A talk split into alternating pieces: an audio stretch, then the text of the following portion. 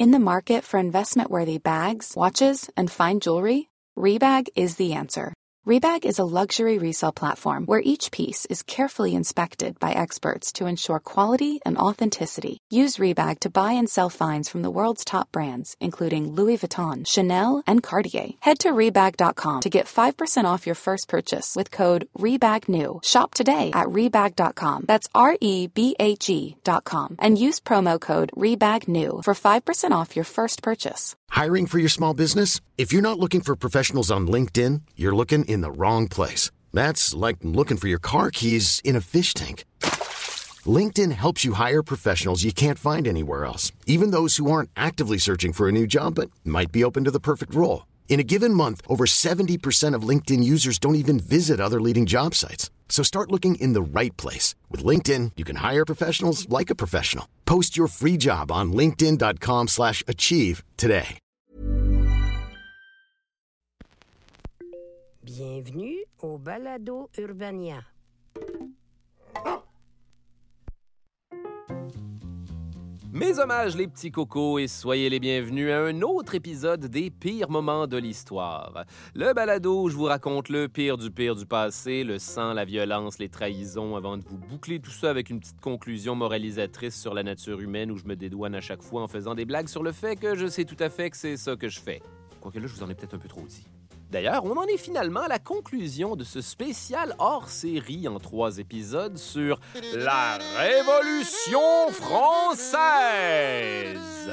Mais qu'est-ce que la Révolution française, vous allez me dire? Mais je sais pas quoi vous dire. Écoutez les deux premiers épisodes comme tout le monde. Combien de fois voulez-vous que je vous explique c'est quoi une trilogie?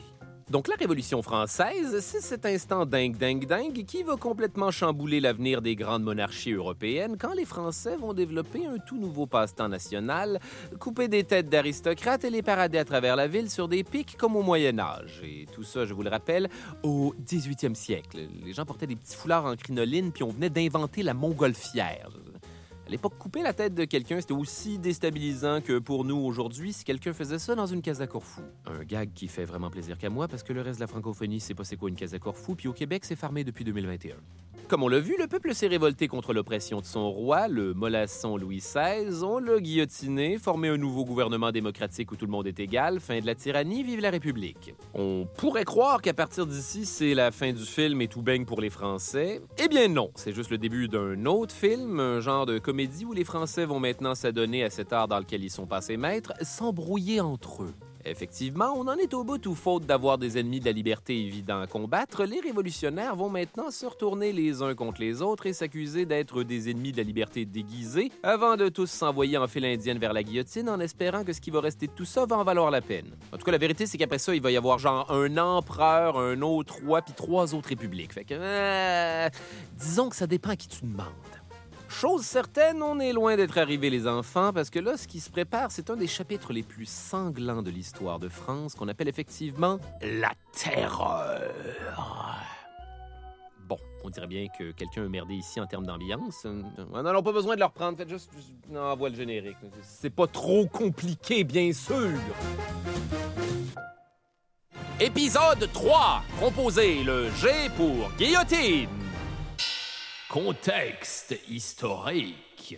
Donc, on est de retour en 1793. Louis XVI, roi des Français, vient de se faire couper la tête, mais déjà depuis le 22 septembre 1792, la France est une république démocratique, qu'on appelle d'ailleurs la Première République.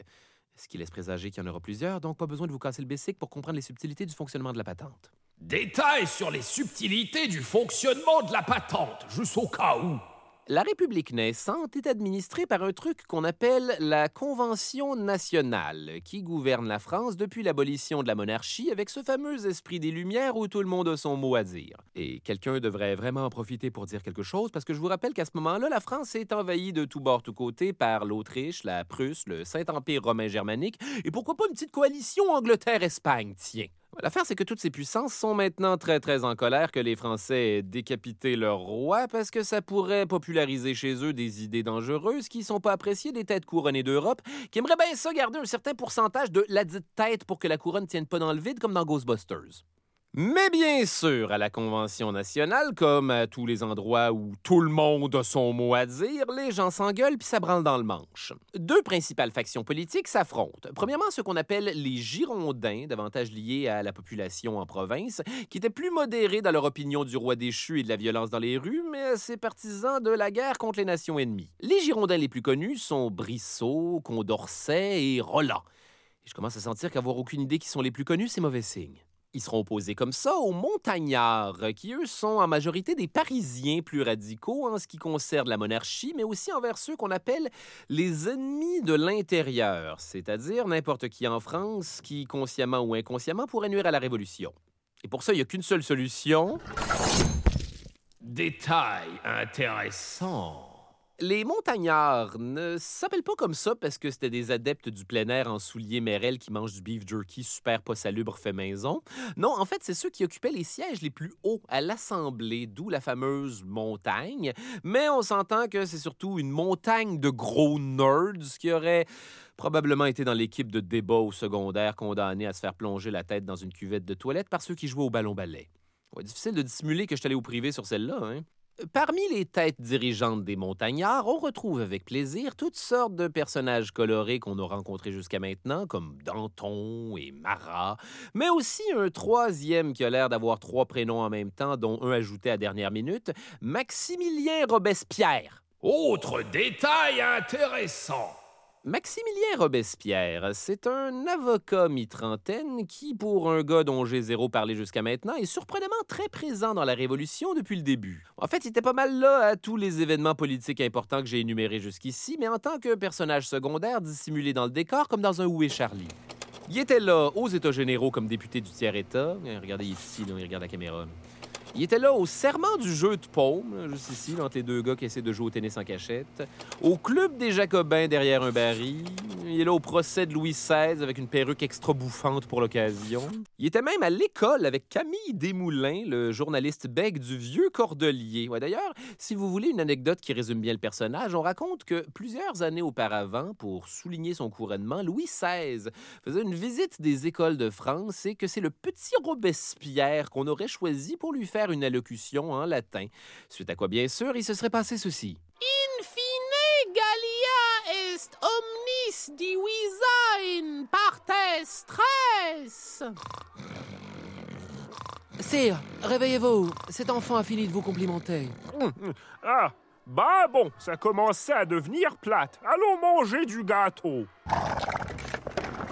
Un jour, Majesté. Un jour. Et depuis ce temps-là, Robespierre déteste le roi comme un chien qui haït les écureuils qui voit passer sa clôture de la cour. Content de voir que la Révolution part sur des bases aucunement revanchardes. Robespierre, c'est certes quelqu'un de très éloquent, mais qui a tendance à parler beaucoup et de façon plutôt ennuyeuse. C'est comme une espèce de schtroumpf à lunettes avec les collets les plus boutonnés que vous avez jamais vus, même pour l'époque. C'est un individu austère, un peu plate, on lui connaît pas de liaison amoureuse ou de partenaire sexuel, et ce au siècle des gros vicieux libertins qui baissent dans le jardin puis dans des parties érotiques avec des petits masques derrière lesquels on reconnaît clairement tout le monde, puis ça fait partie du fétiche. Néanmoins, Robespierre, c'est un brillant intellectuel de son époque qui incarne tout à fait l'esprit progressiste et somme toute woke des Lumières, défendant toutes sortes de causes comme l'abolition de la peine de mort. ça, va devenir drôle plus tard.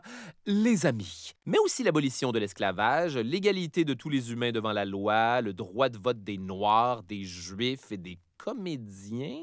Détail intéressant, super rapide. Ouais, les comédiens n'avaient pas le droit de vote parce qu'on leur faisait pas confiance dû à leur capacité de transformer leur nature propre pour incarner des personnages. Effectivement, si j'avais un conseil à vous donner d'envie, ne trustez jamais un comédien. Sauf que Robespierre, c'est également ce genre d'intellectuel pour qui un concept comme la vertu prévaut sur les humains, dans le sens de les humains sont jetables si en fin de compte tout ça favorise l'avènement d'une société plus vertueuse, et ce, peu importe le nombre de centaines de milliers qu'il faut que tu passes à la guillotine pour en arriver là. Et si vous n'avez pas encore froid dans le dos, Robespierre, c'est en plus ce genre de personnage qu'il est impossible de faire déroger de ses principes moraux. Il peut pas être acheté, il peut pas être corrompu, et d'ailleurs, ce genre d'attitude on ne peut plus carré va lui valoir le surnom de l'incorruptible. Mais en même temps, il n'y a pas deux secondes, le gars était le champion de l'abolition de la peine de mort, alors j'imagine que c'est lui qui choisit sur quels principes moraux ne jamais déroger jusqu'à ce qu'il décide que ça y tente plus. Sinon, j'en étais où dans tout ça, moi? Ah oui, 1793, euh, c'est la guerre en France. La Nouvelle République est assiégée par les autres pays d'Europe qui profitent du chaos pour piller une nation avec un genou à terre et montrer à leurs propres citoyens que la Révolution, c'est vraiment pas si cool. Sauf que là, ça zigonne à la Convention nationale. Pour Robespierre et les montagnards, c'est pas le moment d'être modéré. On en est à une étape clé du nouveau régime où tous les acquis de la Révolution pourraient s'écrouler comme un château de cartes si on est trop mou. Ouais, D'ailleurs, comme pour leur donner raison, c'est pile à ce moment-là qu'en plus des grandes puissances européennes, la France est maintenant assaillie de l'intérieur par des soulèvements contre-révolutionnaires de monde en province qui trouvent que la République c'est de la chenoute et qui vont se rebeller ouvertement parce qu'ils veulent pas être obligés d'aller se faire tuer en se battant contre le reste de l'Europe. Et si quelqu'un trouvait que c'était pas suffisamment carnaval, devinez ce qui va augmenter. Le prix du pain, mais bien sûr. Et là, c'est la famine. Ouais, effectivement, il faut faire quelque chose et vite. Mais l'affaire, c'est que les modérés comme les Girondins veulent toujours qu'on règle les problèmes en proposant des réformes qui visent le consensus, pis c'est bien trop long, vierge. En fait, pour Robespierre et compagnie, c'est plus que jamais le moment d'être des radicaux. Et pour ce faire, yabadabadou, les sans-culottes sont là. Détail intéressant que j'ai déjà fait. Juste pour récapituler, les sans-culottes, c'est essentiellement une marée de punks révolutionnaires en colère. Ils ont leur propre mode pour se reconnaître entre eux, leurs propres expressions, leur propre style vestimentaire avec des tucs rouges, puis des chemises à gros boutons, puis des gros pantalons rayés, ce qui fait que d'un point de vue strictement québécois, les sans-culottes ont plus que jamais des culottes. Chose certaine, l'affaire préférée des sans-culottes, c'est de descendre dans la rue avec des pics, des haches et des baïonnettes, histoire de faire du grabuge. Et ce genre de radicalisme en fait des alliés naturels des montagnards qui, essentiellement, leur disent où aller brasser de la marde, comme on dit. Sans culotte Notre ennemi C'est l'ennemi de la Révolution C'est les affameurs C'est ceux qui nous ont mis dans cette situation de crise Aux armes Aux armes, dis-je Aux armes Parfaitement raison. Aux armes, aux armes.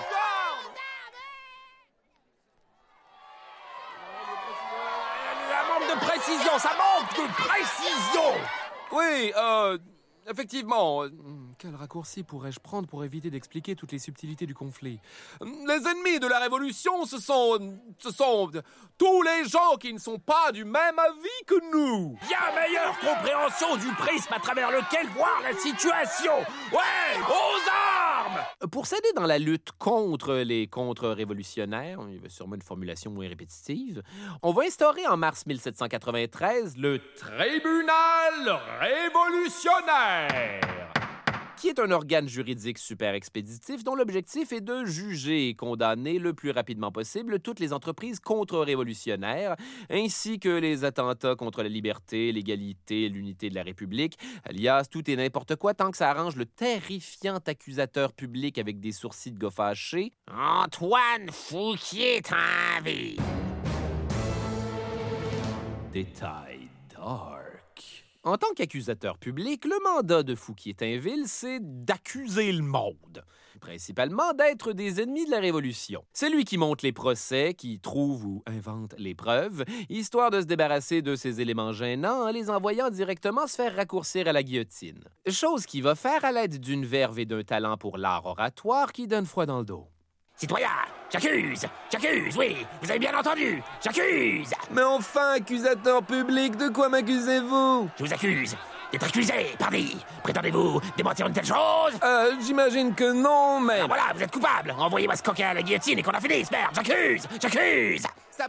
Agilité Toute cette violence va bien sûr commencer à exciter des individus de plus en plus violents, comme le ferait un Gérard Depardieu qui mange du boudin dans un bassin de requin. Individus parmi lesquels on compte ce journaliste polémiste particulièrement fâché pour quelqu'un qui passe sa vie dans le confort d'un bon bain chaud, Jean-Paul Marat, qui devient de plus en plus vitriolique dans son journal L'ami du peuple, qui, ironiquement, considère tout le monde comme un ennemi.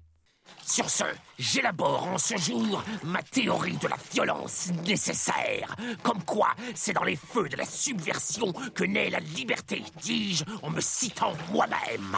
En gros, je propose que nous coupions la tête à des centaines de milliers de personnes, comme ça, continuellement, sans fin, dans un perpétuel état de révolution qui ne doit jamais s'arrêter. Voilà ce qui va rendre les gens heureux, créneau d'un canard en caoutchouc.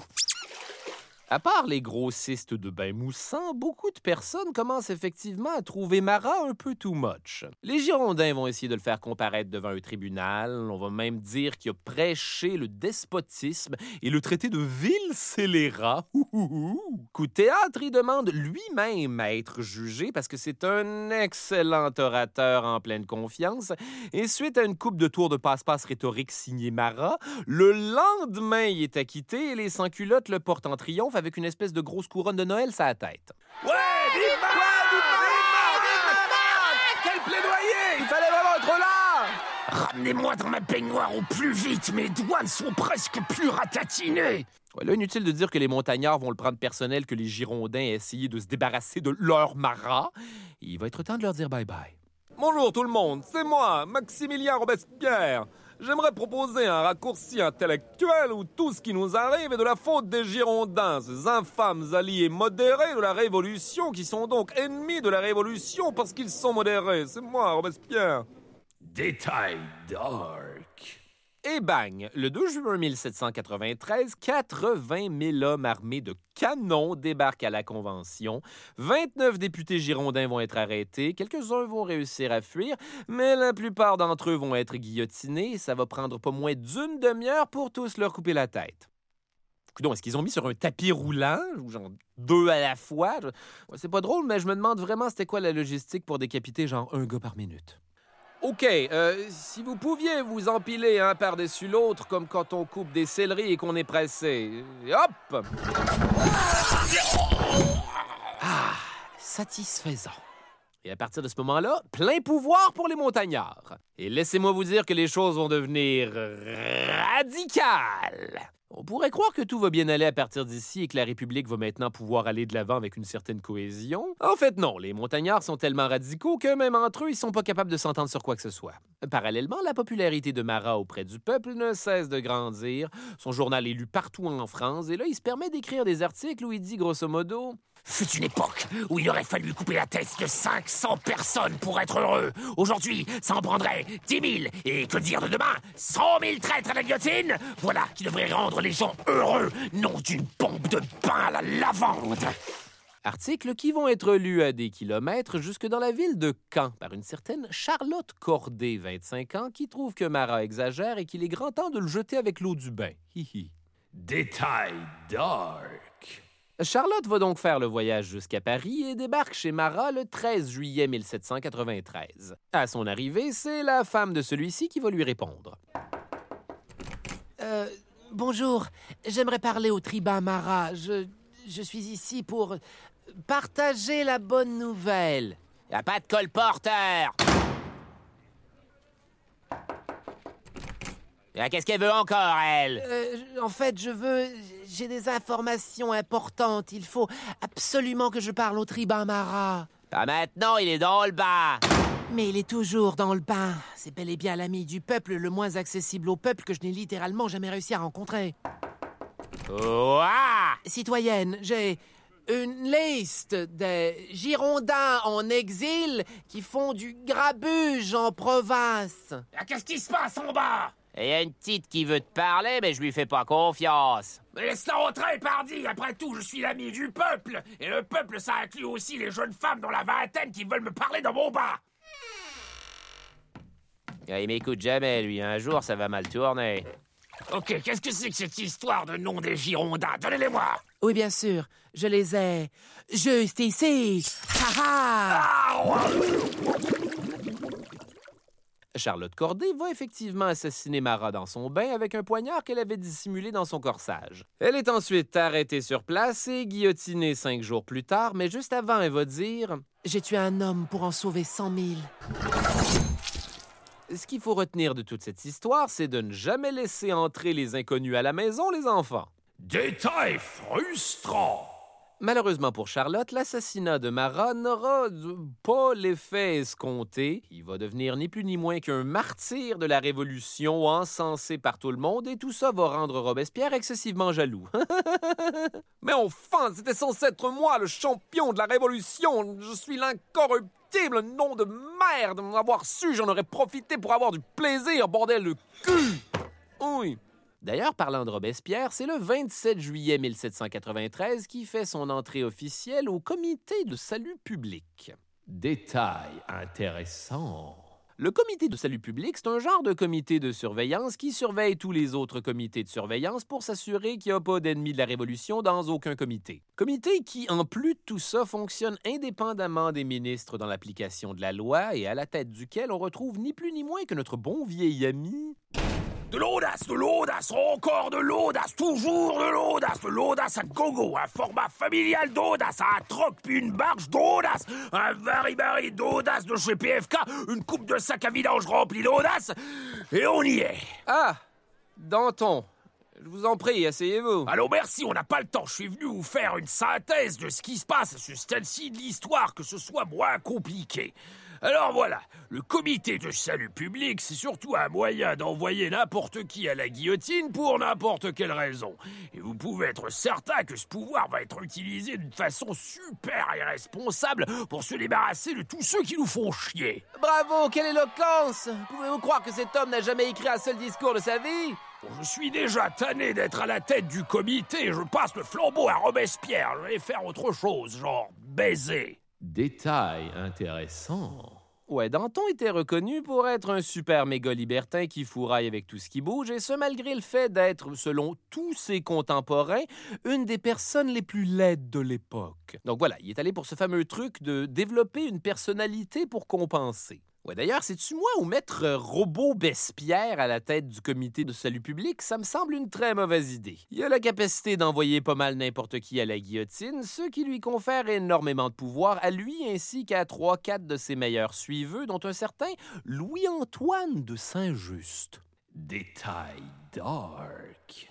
Surnommé l'archange de la terreur, et ça commence bien, Saint-Just, c'est le protégé de Robespierre. Ses traits sont effectivement angéliques, ce qui, je vous le cacherai pas, est franchement rafraîchissant dans toute cette histoire où tout le monde est laid comme le cul d'une bourrique. Début vingtaine, c'est le plus jeune député de la Convention, mais on dit, comme pour un peu tout le monde dans la Révolution française à date, que c'est un orateur de génie avec une rhétorique implacable. C'est-tu moi ils ont toute une rhétorique implacable? Qui sont les révolutionnaires qui avaient une rhétorique placable? Il doit bien y en avoir un ou deux qui s'enfargeaient dans leurs phrases. Euh, pour faire changement, est-ce que je vous ai mentionné que c'est la guerre? La coalition anti-française gagne du terrain. Là, il y a maintenant des révoltes anti-révolutionnaires un peu partout parce que les gens sont en joie le vert du guillotinage en masse de Girondins dans un monde où tout le monde est censé avoir son mot à dire. Bref, euh, la marmite est chaude, puis on est comme qui dirait prêt à dropper une coupe de homard. Effectivement, en septembre 1793 commence cette période de la Révolution qu'on appelle la terreur. Ouais, non, ce n'est toujours pas ça le bon effet. Détail dark.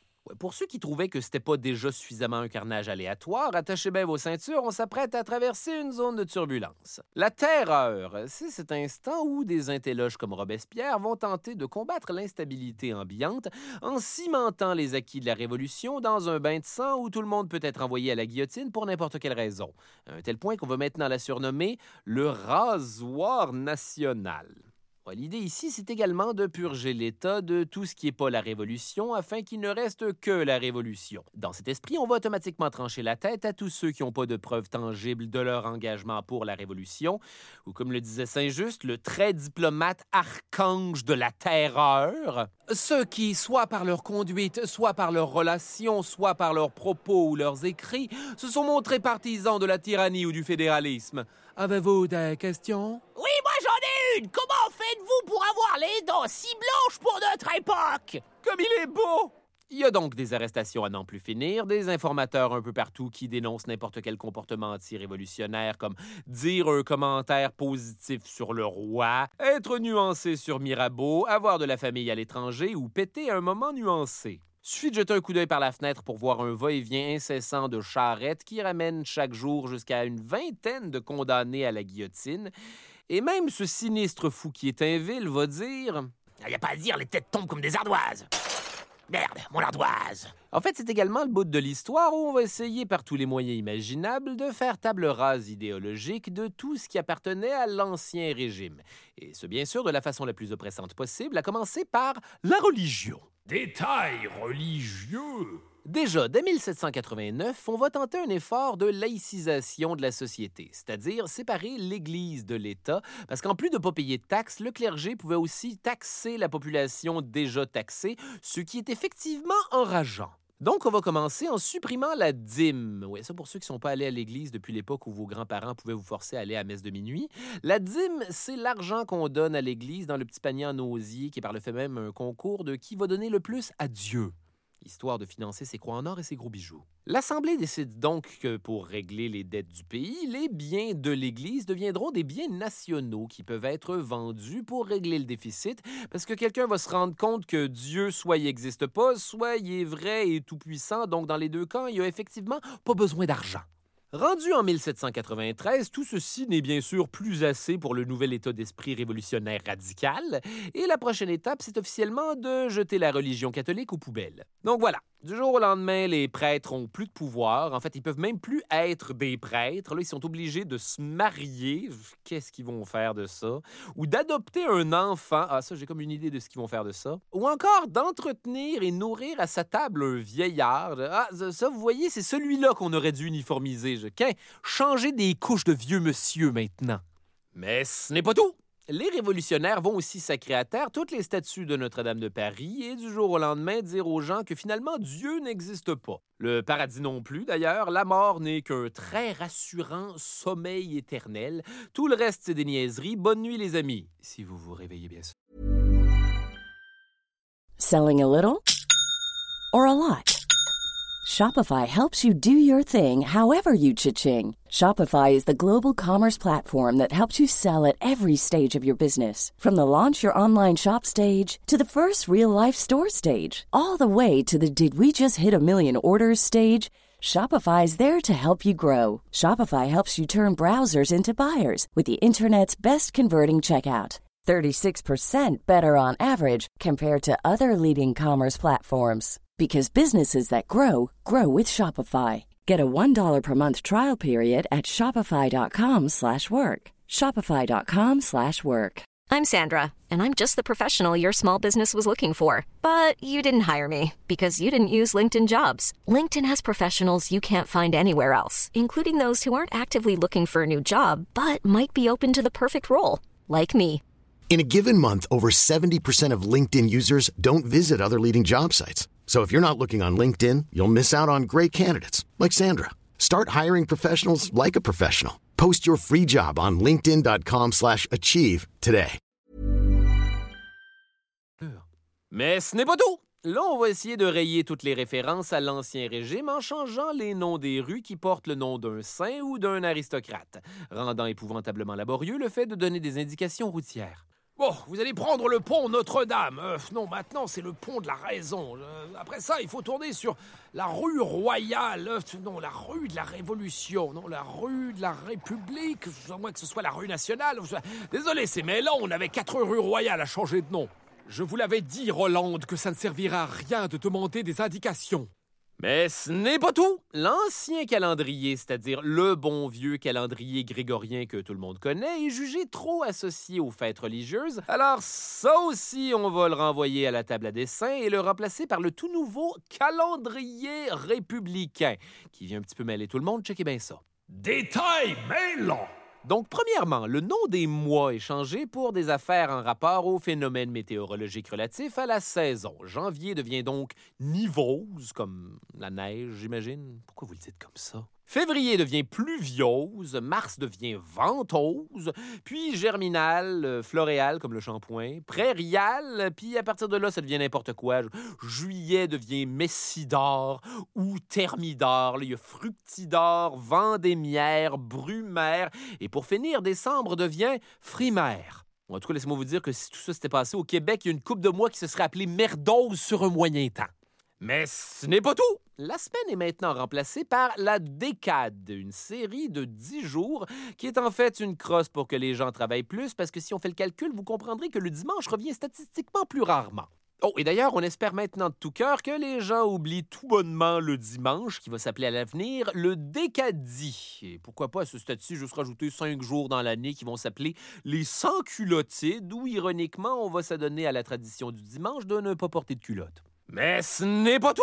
Depuis la proclamation de la République le 21 septembre 1792, toutes les années ont été remises à zéro et le chronomètre est officiellement reparti à l'an 1 de la République.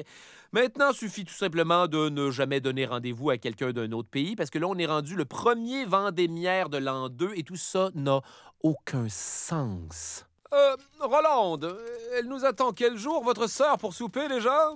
Le deuxième dimanche de mars pour ses 50 ans. Fait que j'imagine le quatrième jour de la deuxième décade de venteuse de l'an. Des fois, je me dis que c'est les guillotinés qui sont les plus chanceux. Mais ce n'est pas tout! Maintenant, le simple fait de se vous voyer est trop associé à une marque de politesse réservée à la noblesse. Alors désormais, il faut que tout le monde se tutoie en tout temps, un peu comme on fait au Québec de nos jours et qui, ironiquement, dérange les Français. Ah, et d'ailleurs, il est à l'avenir interdit de s'appeler monsieur parce que c'est une abréviation de Monseigneur, fait que tout le monde est toujours en train de s'appeler citoyen à cette heure. Donc voilà, le monde est maintenant un enfer compliqué. Détail intéressant. En fait, s'il y a un point positif à toute cette laïcisation, c'est que l'institution du mariage n'est plus sacrée et tout le monde a maintenant le droit de divorcer. Mon Dieu, jamais le concept du divorce n'aurait été aussi léger.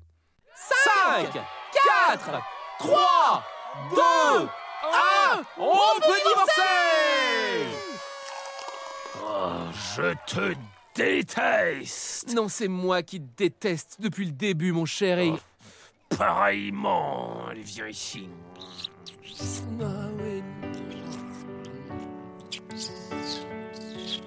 Voilà, tous les symboles de l'ancien monde ont maintenant été substitués. En fait, non, il en reste un. Est-ce que quelqu'un se souvient de Marie-Antoinette? Détail dark au pluriel. Effectivement, rendu au mois de Vendémiaire de l'an 2, les choses vont pas super bien pour la dernière reine de France. Là, ça fait un an qu'elle est pourrie dans un cachot de prison. Son mari a été décapité. Les gardes l'appellent maintenant la veuve Capet, juste pour être un petit peu enfoiré avec elle. La rumeur veut aussi que tous ses cheveux sont devenus blancs d'un seul coup, ce qu'on va d'ailleurs appeler le syndrome de Marie-Antoinette, et c'est jamais vraiment un indicatif de bonne humeur quand tu deviens ton propre syndrome. En plus de tout ça, on lui a retiré de force ses enfants, la petite Marie-Thérèse et son fils, le petit Louis-Charles, techniquement Louis XVII, mais chut. Dans le cas de Louis-Charles, étant donné que c'est un enfant de 8 ans, le comité de salut public va le donner à un cordonnier avec l'instruction d'en faire un parfait petit révolutionnaire en lui faisant oublier que c'est l'héritier du trône de France. Mais ce qui va surtout se passer, c'est qu'éventuellement, on va l'oublier dans une chambre dans laquelle il va mourir de négligence comme un poisson rouge. Pour ce qui est de Marie-Antoinette, là, il y en a plusieurs qui voudraient l'utiliser comme une monnaie d'échange avec l'Autriche, avec qui on est en guerre. Mais depuis que tout le monde se suspecte entre eux d'être des ennemis de l'intérieur, on juge qu'il vaut mieux s'en débarrasser que de risquer de dire à voix haute peut-être qu'il pourrait nous être utile.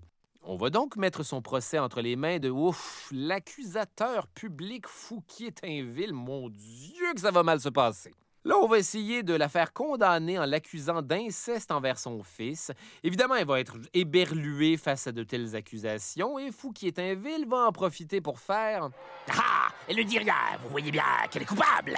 Suite à quoi elle va se lever, jeter sa chaise au bout de ses bras et dire Si je n'ai pas répondu, c'est que la nature elle-même refuse de répondre à une telle accusation faite à une mère. J'en appelle à toutes celles qui peuvent se trouver ici. Ben, ok, on s'est peut-être un peu emballé, mais la vérité, c'est que tout le monde vous déteste et que vous êtes condamné à mort, tiens! Et le 25 Vendémiaire de l'an 2, on lui coupe les cheveux, on l'amène en chemise de nuit sur la place publique dans un tombereau, c'est-à-dire une charrette ouverte où tout le monde peut lui cracher dessus, lui crier des insultes et lui lancer des oignons. Ah ah! Tiens, prends ces oignons frais en pleine gueule pour toute la nourriture que tu as gaspillée, veuve Capet! À travers tout ça, c'est vraiment le Capet qui fait le plus mal. Là, en montant sur l'échafaud, elle aurait accidentellement pilé sur le pied du bourreau Samson. Un dernier mot, madame? Aïe!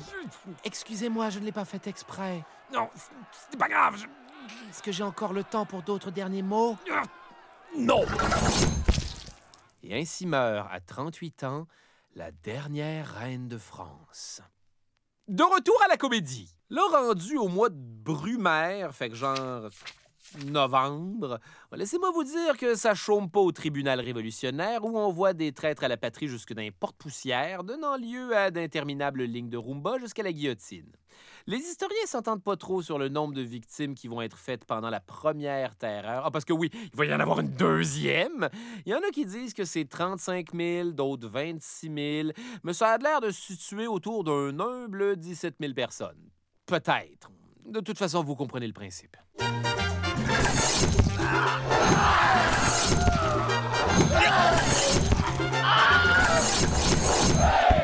Ouais, D'ailleurs, à ça, Danton va dire Ah, on fait pas des révolutions avec de l'eau de rose.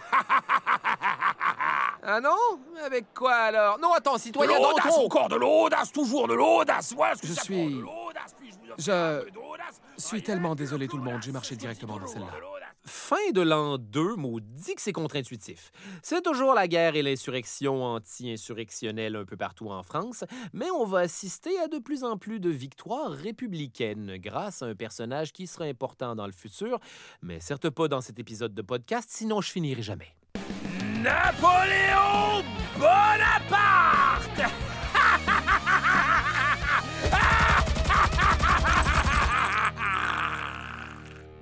Donc, les insurrections royalistes sont désintégrées, les frontières sont sécurisées des ennemis de l'extérieur, et là, malheureusement pour tout le monde, c'est le temps de la répression. Détail dark. Du côté de Lyon, on va se lancer dans des exécutions massives de 10 000 prisonniers accusés d'être contre-révolutionnaires.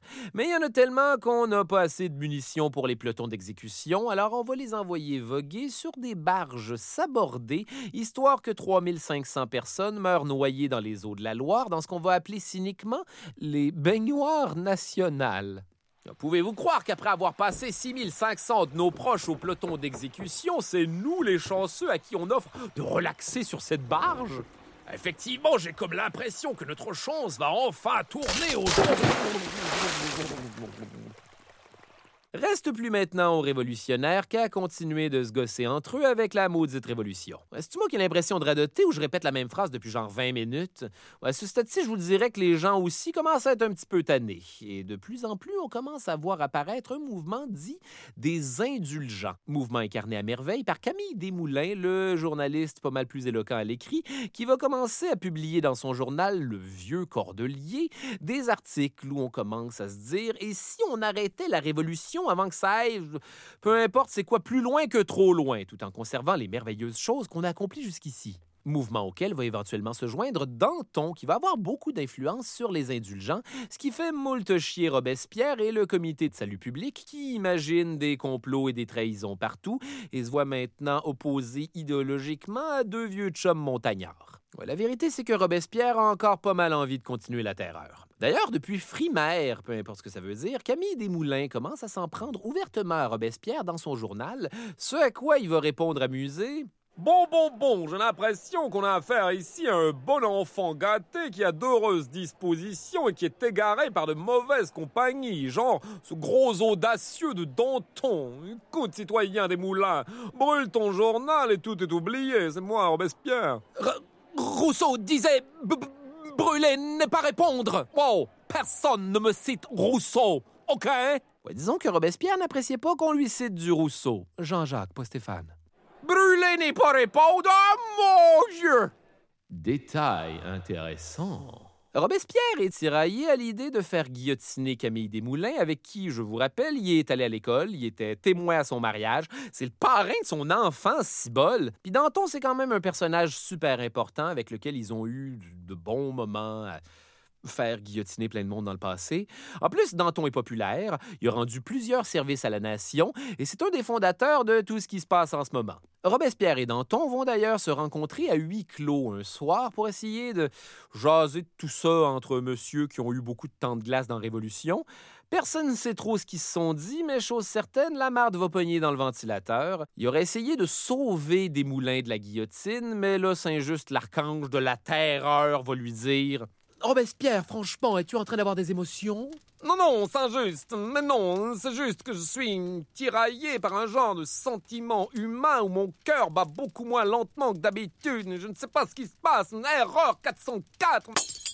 Pendant ce temps, du côté de Danton, on va lui suggérer de foutre le camp, mais là, il va te lâcher des citations comme jamais. Ah, ils n'oseront pas D'ailleurs, on n'emporte pas sa patrie sous la semelle de ses souliers. Allez, passe-moi le fromage.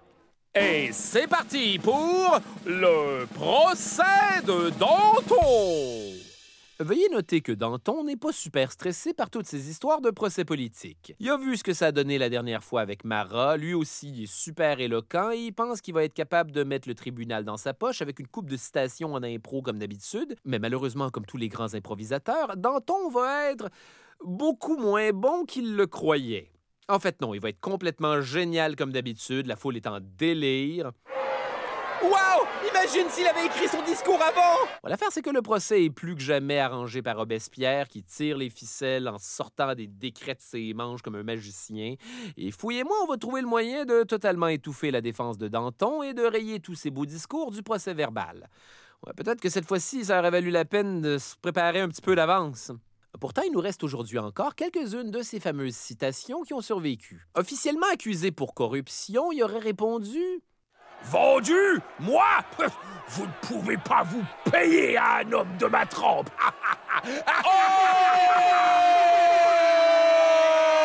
Euh, si je puis me permettre, détail contradictoire. La vérité, c'est que Danton est un des individus les plus payables qui soit. Il est super corrompu, toujours en train de changer ses principes pour de l'argent, du sexe ou un petit gueuleton. Bref, il est condamné. Oh, et Camille Desmoulins aussi. Désolé, c'est juste que son procès n'était pas aussi hot. Le 16 Germinal, ils sont donc tous les deux amenés en tombereau sur la place de la Révolution pour un petit rendez-vous galant avec la grande veuve. Ouais, ça, c'est la guillotine, ça, pour une madame qui était enfin prête à passer à autre chose. Détail intéressant. Évidemment, dans le privé, Robespierre est zéro correct avec ce qu'il vient de faire. Il s'enferme chez lui en fermant toutes les fenêtres pour pas entendre la clameur du peuple content et slash ou en colère. Et par un hasard incroyable, le tombereau de Danton va passer juste en dessous de son balcon et l'homme va lui envoyer une dernière citation implacable au passage.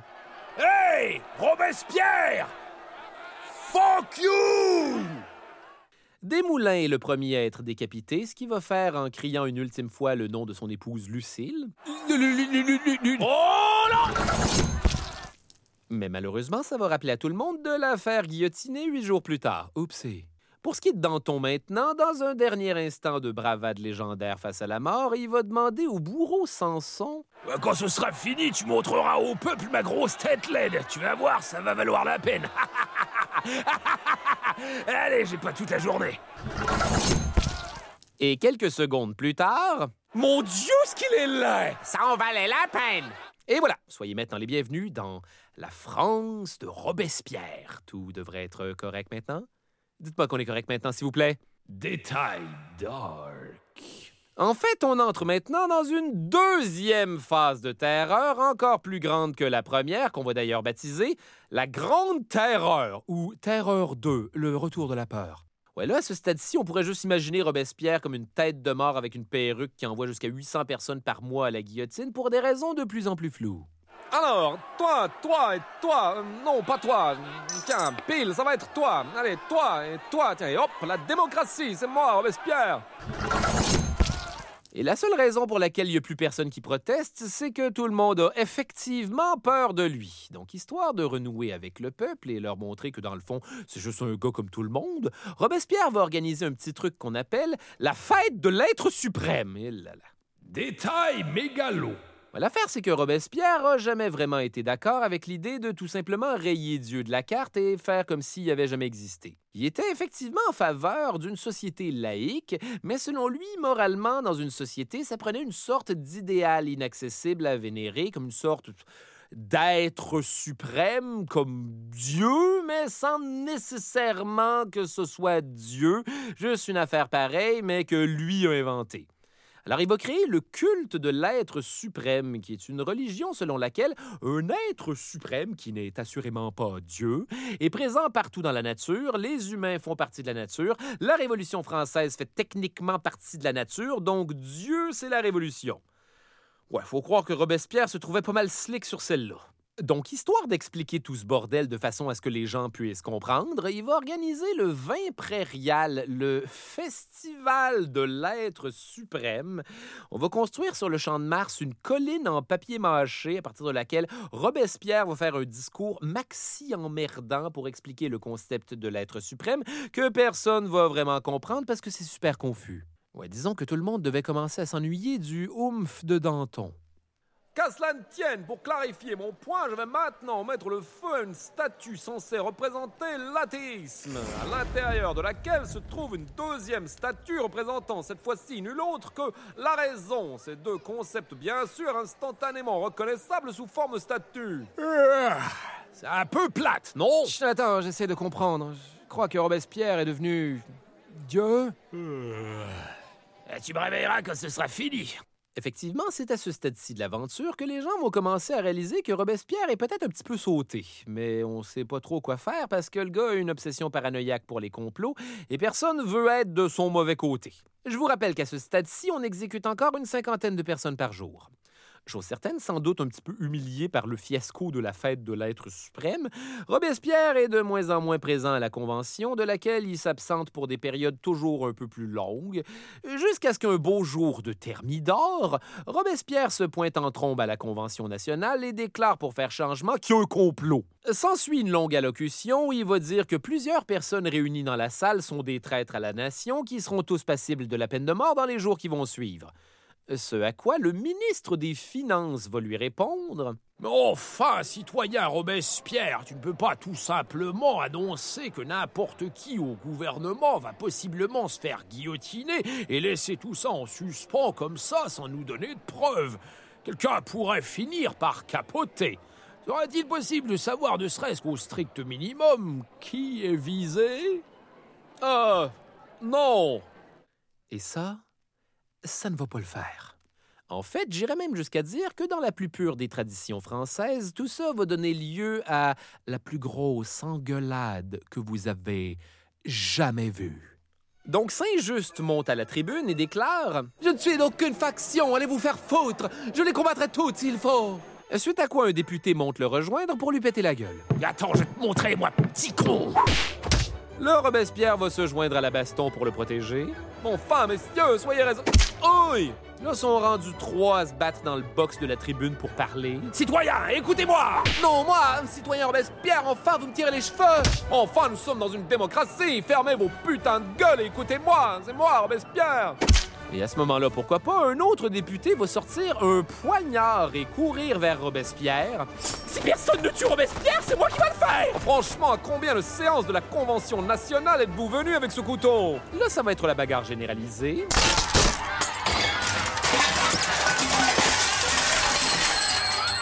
Dans toute la cacophonie, Robespierre, Saint-Just et ses amis vont trouver le moyen de s'enfuir. Tout est perdu, faut le camp Ils vont aller se barricader avec plein de mousquets à l'hôtel de ville où la garde nationale loyale à la Convention va se pogner avec la garde nationale loyale à Robespierre. Halte là, au nom de la garde nationale Non Nous sommes la garde nationale Peut-on faire de la garde nationale Voyant ça, le petit frère de Robespierre, que vous connaissez pas parce qu'il était pas important avant, mais qui arrive ici parce que c'est drôle, se jette par la fenêtre mais fait juste se péter deux jambes. Ah Mauvaise idée Mauvaise idée Pendant ce temps, le beau-frère de Robespierre, que vous connaissez pas non plus parce qu'il était pas important avant, va se suicider pour éviter la guillotine. Non, par l'être suprême, quelle soirée chez les Robespierre Et c'est pile à ce moment que les soldats de l'Assemblée nationale font irruption dans l'édifice. Couton, un député paralytique en chaise roulante, va être lancé en bas des escaliers. Non Aïe, aïe, aïe, aïe, aïe, aïe, aïe, aïe, aïe, aïe, aïe. Euh, C'est la pagaille à l'hôtel de ville. Robespierre va se tirer ou se faire tirer une balle de mousquet à travers la mâchoire. Enfin, soyez raisonnable. Concentrez-vous plutôt sur le son ennuyeux de ma voix. Aïe, ma précieuse mouche Comment va-je être en intellectuel maintenant? On lui fait un bandage vite fait mal fait, on amène tout le monde au tribunal pour les identifier et le 10 Thermidor, Robespierre, Saint-Just et 22 autres de ses amis les plus proches sont passés à la guillotine, en prenant bien soin de garder l'incorruptible pour la fin. Enfin, c'est moi, Robespierre. Qu'est-ce que vous me faites? Est-il trop tard pour être le champion de l'abolition de la peine de mort? Oh non